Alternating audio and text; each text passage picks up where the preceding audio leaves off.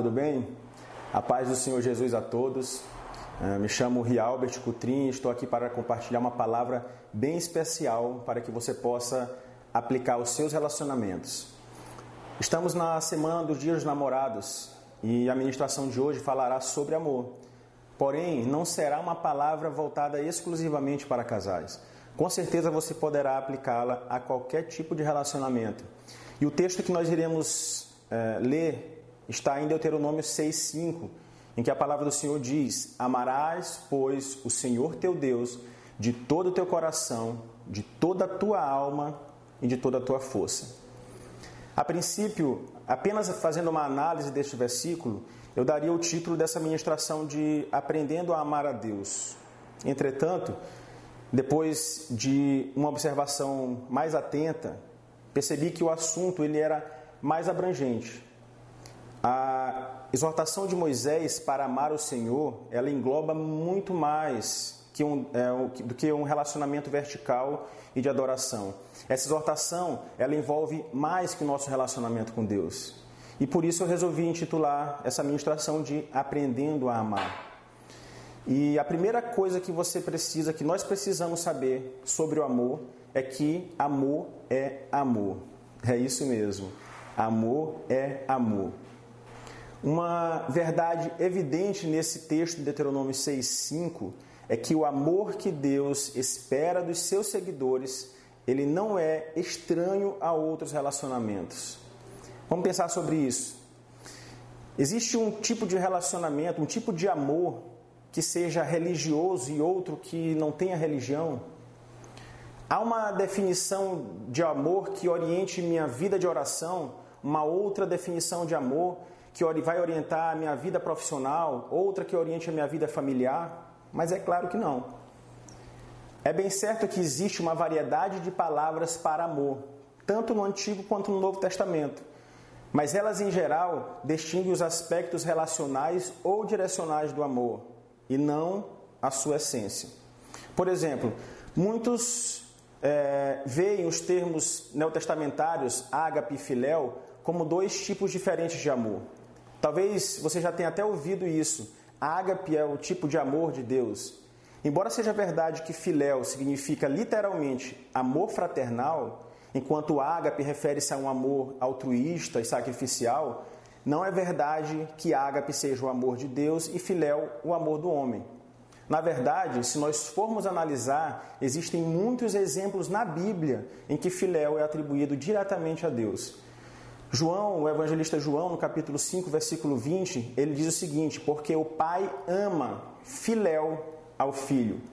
João 16, 27 fala: Porque o próprio pai vos ama, filéu. João 22, versículo 2, diz: Então correu e foi ter com Simão, Pedro, e com o outro discípulo a quem Jesus amava, Filéu. A Bíblia também ela deixa claro que tanto Filéu quanto Ágape são aceitáveis em termos do amor do homem por Deus.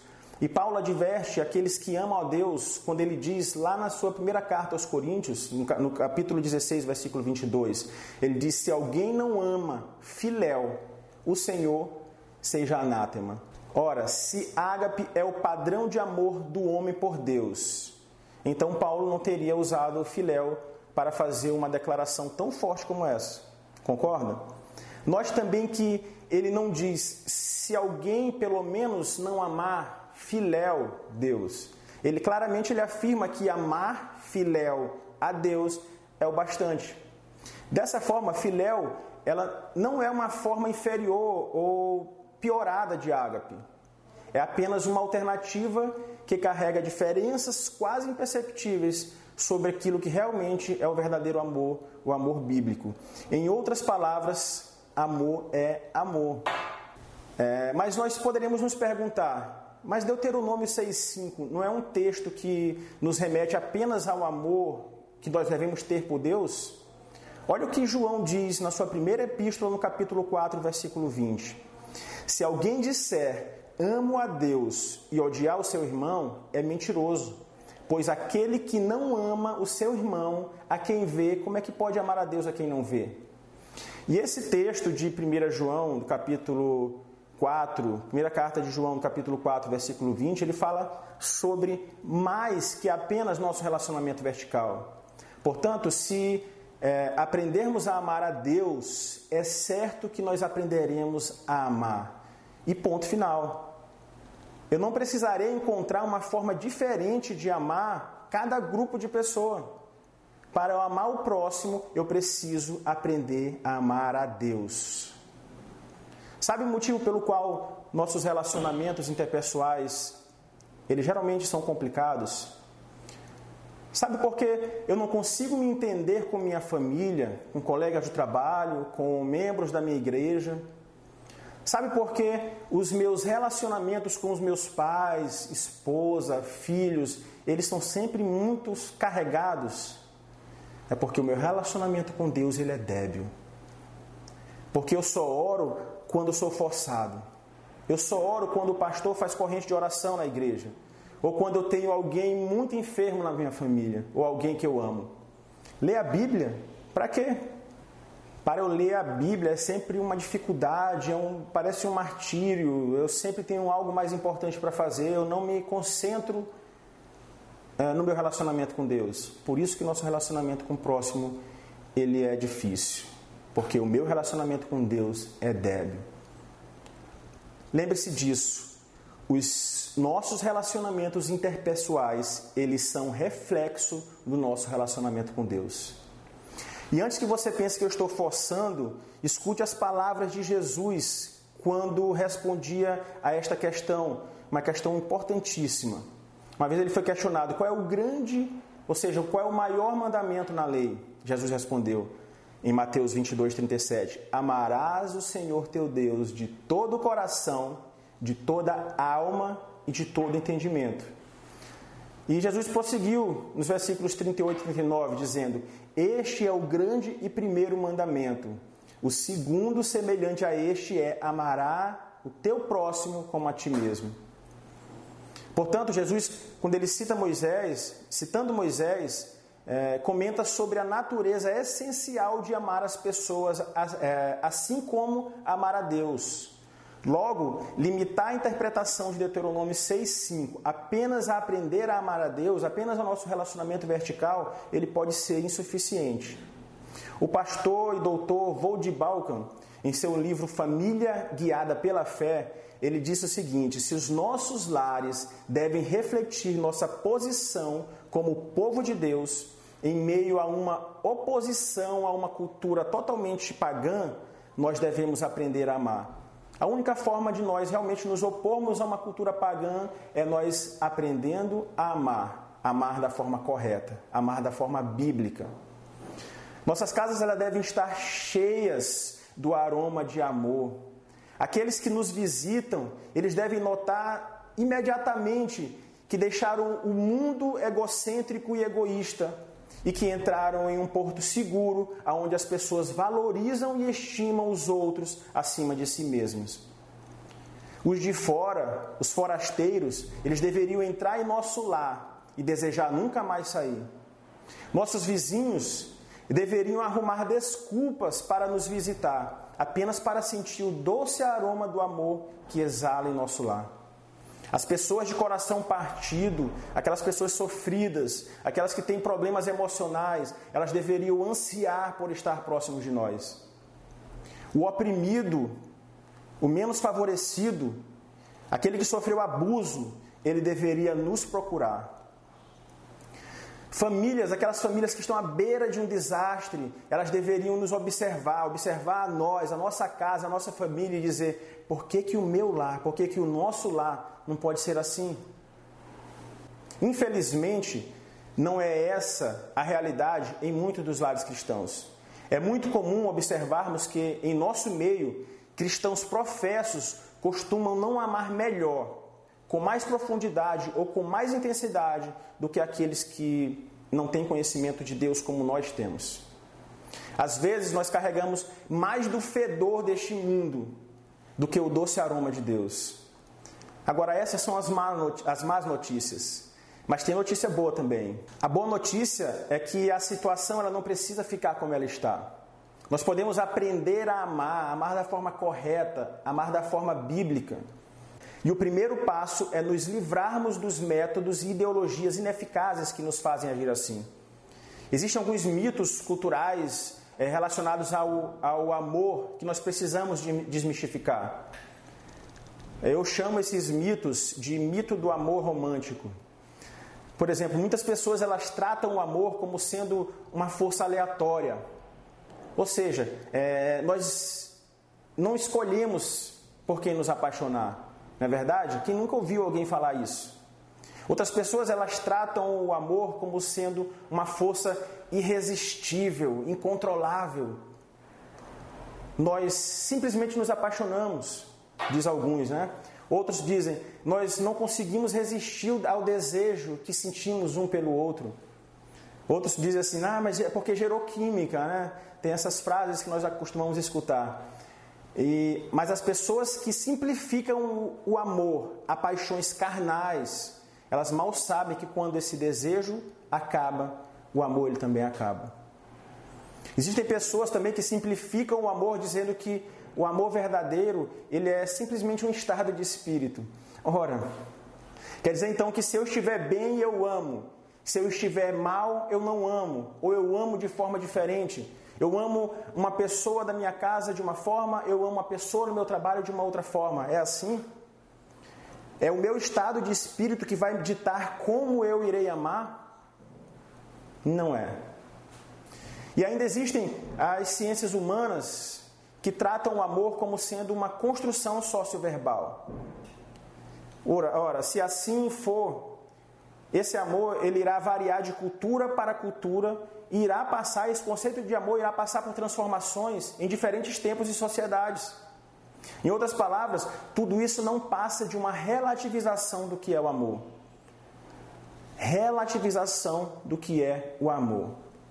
E o mais grave de tudo isso é nós termos pessoas dentro das igrejas encantadas com os mitos criados pelo homem em resposta à vontade de satisfazer os seus próprios desejos. Talvez o maior problema com esse tipo de amor é que ele não se aplica a outros relacionamentos.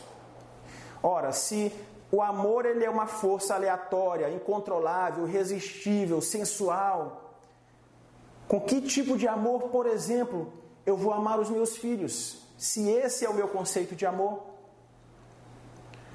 Outros problemas eles podem surgir através dessa perspectiva errada de amor, dessa perspectiva do amor romântico.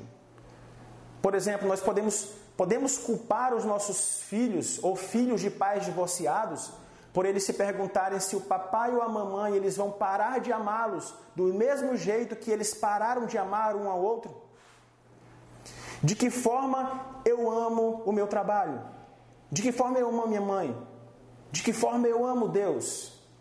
Ou melhor, se, esse é a, se essa é a forma correta de amar, como é que Deus me ama? De fato, é esse mito do amor romântico que leva muitos a duvidarem do amor de Deus. Mas deve haver um caminho melhor, não é possível não é possível que nossos relacionamentos eles vão se basear nesse conceito de amor. O amor ele deve ser muito mais do que um mito, né? pois o mito ele não suportará dificuldades, ele não vai superar adversidades, ele não triunfará sobre os desastres. Na primeira dificuldade, o amor romântico ele pode se acabar. O mito ele não traz conforto para uma mulher cuja sua beleza tem se desvanecido enquanto ela deve viver com medo constante de que seu marido, ao contemplar uma beleza de uma mulher mais jovem, seja atingido por essa força incontrolável, irresistível, e vice-versa. O próprio marido também.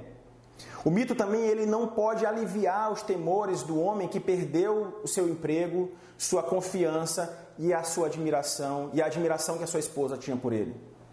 Esse amor, ele também não oferece nada ao jovem casal tentando caminhar pelos altos e baixos dos seus primeiros anos de casamento.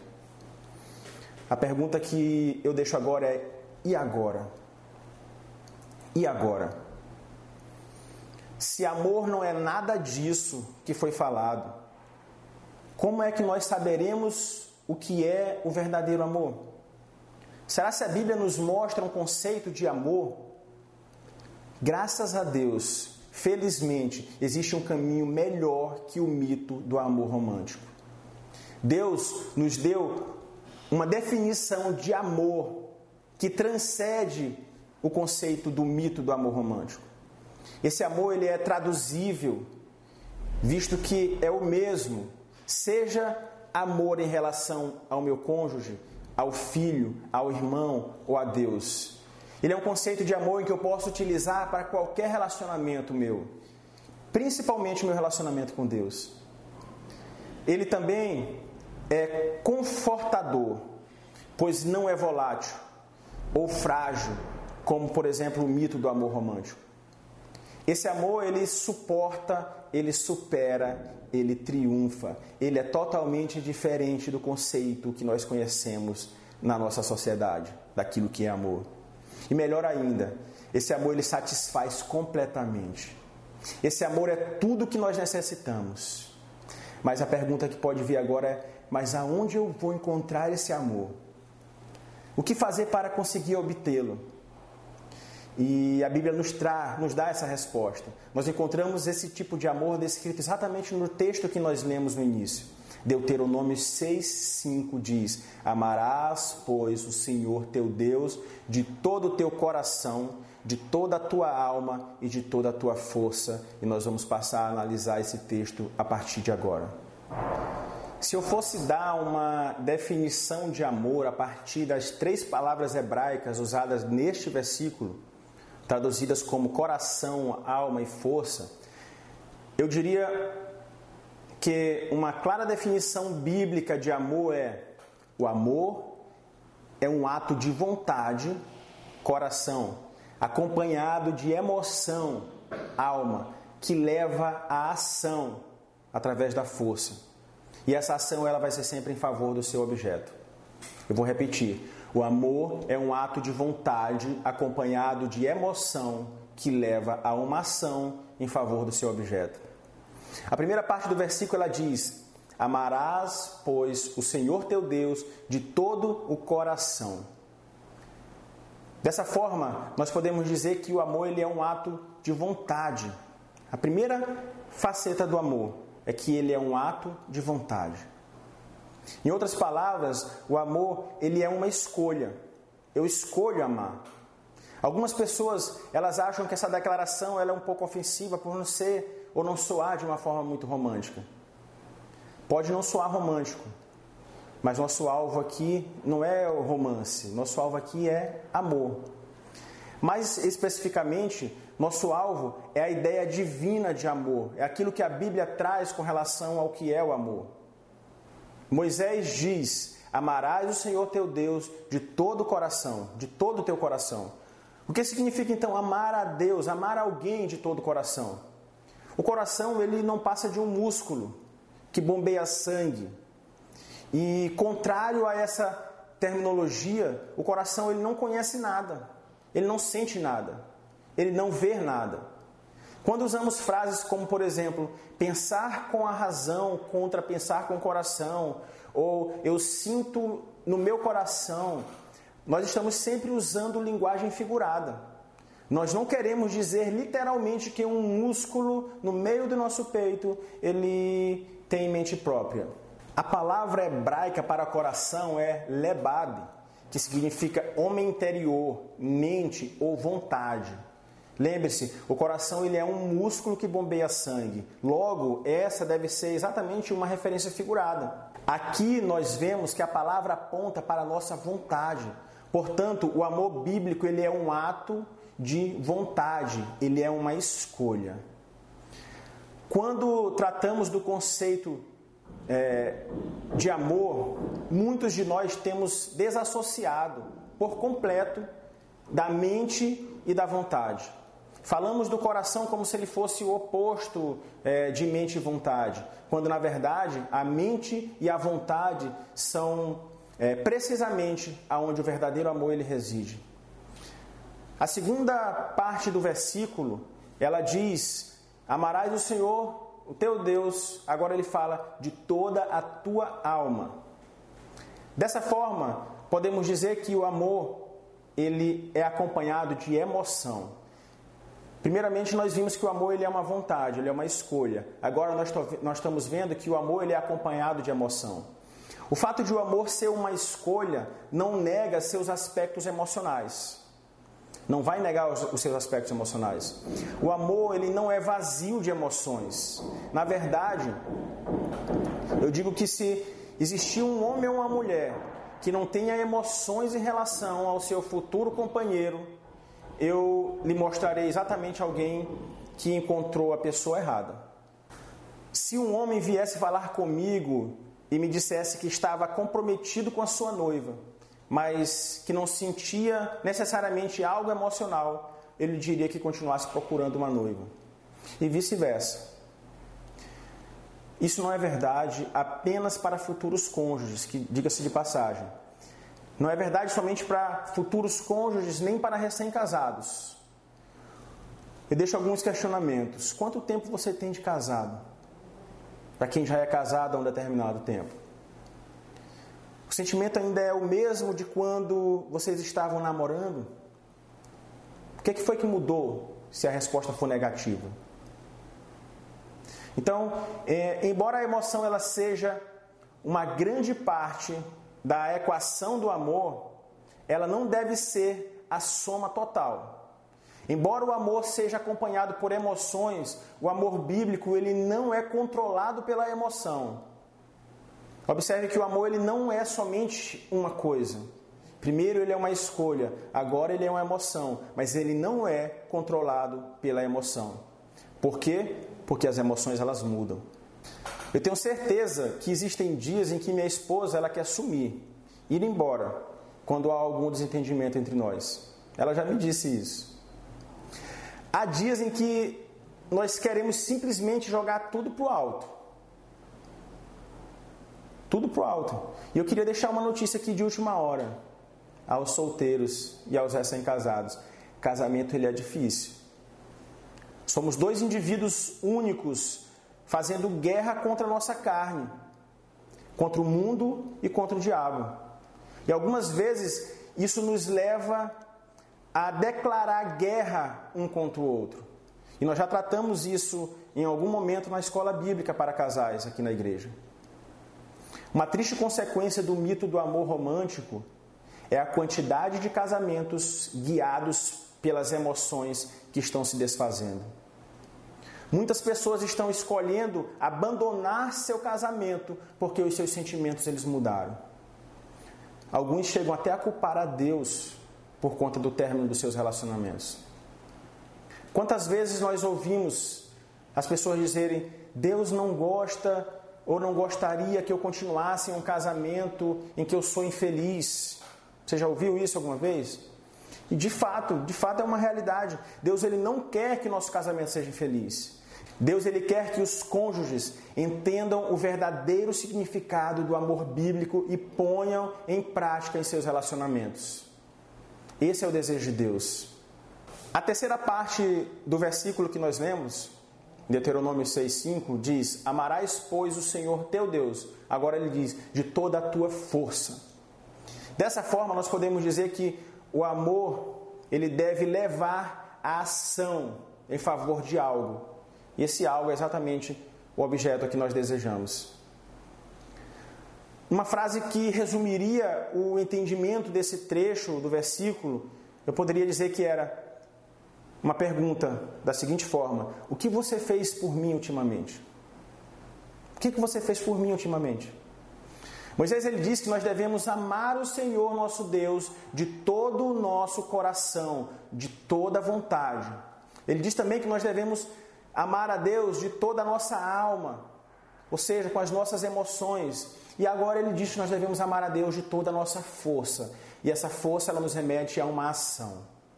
Esse último termo, meod, traduzido literalmente, significa magnitude ou vigor. A palavra força, meod, implica esforço ou ação. O Novo Testamento ele nos mostra versículos que relacionam amar a Deus a guardar os seus mandamentos. O nosso amor, ele sempre precisa nos conduzir a uma ação. Jesus ele disse em João 14,15: Se amais, se me amais, guardareis os meus mandamentos. Em João 14, 21, a Bíblia diz que aquele que tem os meus mandamentos e os guarda, esse é o que me ama. E aquele que me ama será amado por meu Pai, e eu também o amarei e me manifestarei a ele. João 15, 10 diz: Se guardardes os meus mandamentos, permanecereis no meu amor. Em outras palavras, se você quer saber se uma pessoa ama verdadeiramente ou não o Senhor, veja o que ela ou ele pratica. Se uma pessoa não pratica coisas que Deus diz que são agradáveis e aceitáveis, mas na verdade pratica as coisas que Deus aborrece, que Deus condena e proíbe, e ainda assim alega que ama a Deus, vai ser muito difícil aceitar essa, essa O amor ele é comprovado por nossos esforços. Se eu digo que eu amo a Deus, deve haver evidências nas minhas atitudes. Eu vou repetir: o amor ele é comprovado pelos nossos esforços. Da mesma forma, se digo que amo a minha esposa, isso deveria ser evidenciado por meus atos. Se os meus atos são egocêntricos, se eu estou demonstrando amor é, simplesmente voltado para mim mesmo, como é que eu posso dizer que eu a amo? Entretanto, se os meus atos são direcionados a satisfazer as necessidades dela, então ela é verdadeiramente o objeto das minhas afeições. O mesmo pode ser dito sobre os meus filhos. Eles também precisam ouvir e ver o amor do seu pai. O que você tem abandonado ou deixado em segundo plano por amor aos seus filhos? Qual é a programação de final de semana que você não abandona de forma alguma? As, o nosso amor pelas pessoas, eles são evidenciados pelo aquilo que nós fazemos por ela. Também. Tem uma frase do Joe Bunyan, o autor do livro O Peregrino, que eu gosto muito. Certa vez ele disse: Se quiseres ser o cabeça piedoso de uma família, deve certificar-te de que existem de que existe harmonia cristã entre os que estão sob a sua liderança. Isso é o que convém a uma casa cujo líder teme a Deus. Pois bem, pois bem, após nós conhecermos os mitos do amor romântico, nós conhecermos o modelo bíblico de amor que nós conhecemos agora, nós precisamos conhecer algumas vantagens do modelo bíblico para nós entendermos os motivos pelos quais é importante colocarmos em prática aquilo que nós conhecemos hoje sobre amor. A primeira vantagem do modelo bíblico de amor é que o modelo bíblico de amor ele é uma decisão. Que valor há entre um amor que seja irresistível e incontrolável. Que valor há entre um amor que seja resistível e incontrolável? Que valor há em saber, por exemplo, que alguém está com você ou comigo porque ele não conseguiu evitar? Não sei quanto a você, porém a mim me traria pouco conforto saber que os últimos 10 anos da minha vida, ao qual passei ao lado da minha esposa, é, teriam sido baseados em pouco mais do que apenas reações químicas ou desejos carnais. A segunda vantagem do modelo bíblico de amor é que o modelo bíblico de amor ele é transferível. Olha que lindo. Um dos maiores problemas do mito do amor romântico é que ele não traz absolutamente nada de bom para os relacionamentos não românticos. Você já imaginou como seria o seu relacionamento com seus amigos, familiares, filhos, etc. Se o conceito de amor seguisse essa lógica do amor romântico, você iria amar os seus filhos da mesma forma como você ama os seus amigos, como você ama seus familiares. Será então que existe várias formas de amar? Vários conceitos de amor, é isso? Nós vimos que o amor é amor. Uma das primeiras coisas que nós aprendemos hoje é que amor é amor. O modelo bíblico se encaixa é, com o meu relacionamento com a minha família, com minha esposa, com meu filho, com minha filha, com a minha mãe, com meu próximo e com Deus. Então, o modelo bíblico, esse modelo que nós conhecemos, ele se encaixa perfeitamente em todos os relacionamentos interpessoais que nos envolvem. E em cada uma dessas situações, posso amar como, como um ato de vontade acompanhado de emoção e que leva à ação em favor de alguém. Pelo contrário, a natureza irresistível, incontrolável, imprevisível e sensual do amor romântico é quase exclusivamente reservada a um relacionamento conjugal. Esse é o mais lindo do conceito bíblico de amor. Você pode transferir para todo e qualquer relacionamento que você tenha. A terceira vantagem do modelo bíblico de amor é que o modelo bíblico de amor ele satisfaz. Eu digo a vocês que eu estou completamente satisfeito com a minha esposa. Eu não estou procurando por aquele sentimento especial que nós tínhamos lá no início. Perceba que aquilo que compartilhamos, ele tem amadurecido e crescido com o tempo, ao longo desses 10, 11 anos que nós estamos juntos. Não estou esperando por aquela carga de adrenalina pura de, de uma nova paixão. Eu nem anseio por isso. Nosso relacionamento ele não é perfeito, mas nós temos tentado aplicar esse conceito bíblico de amor em nosso lar, tanto no nosso relacionamento conjugal, quanto na criação do nosso filho. E eu digo a vocês que tem surtido efeito. O que acontece, por exemplo, com o amor que ele é baseado na sensualidade, quando, por exemplo, o seu cônjuge ele é inválido ou apenas pouco atraente? O que acontece se sua esposa torna-se incontrolavelmente atraída por, pela presença de um outro homem? A resposta no mito do amor, através do mito do amor romântico, é simples. Ele diz: Nós simplesmente escolhemos, não escolhemos a quem vamos nos apaixonar.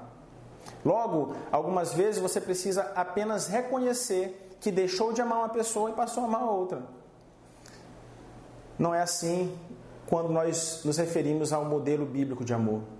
O amor bíblico ele diz: eu escolho amá-lo. Eu escolho amá-la. E não vou a nenhum outro lugar se não for contigo.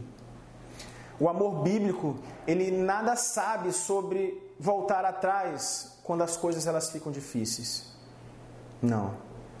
O amor bíblico dá sem esperar ele caminha a segunda milha, sacrifica-se pelos outros.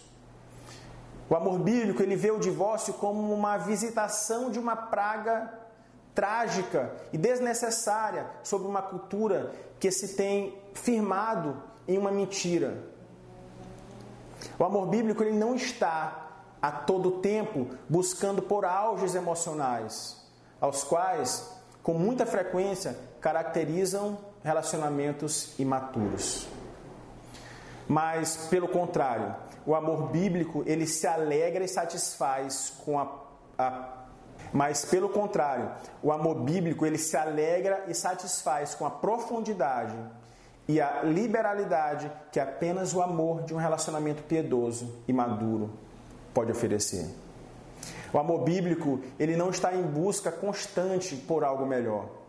Ele está muito ocupado agradecendo a Deus por aquilo que é real, não por aquilo que é irreal.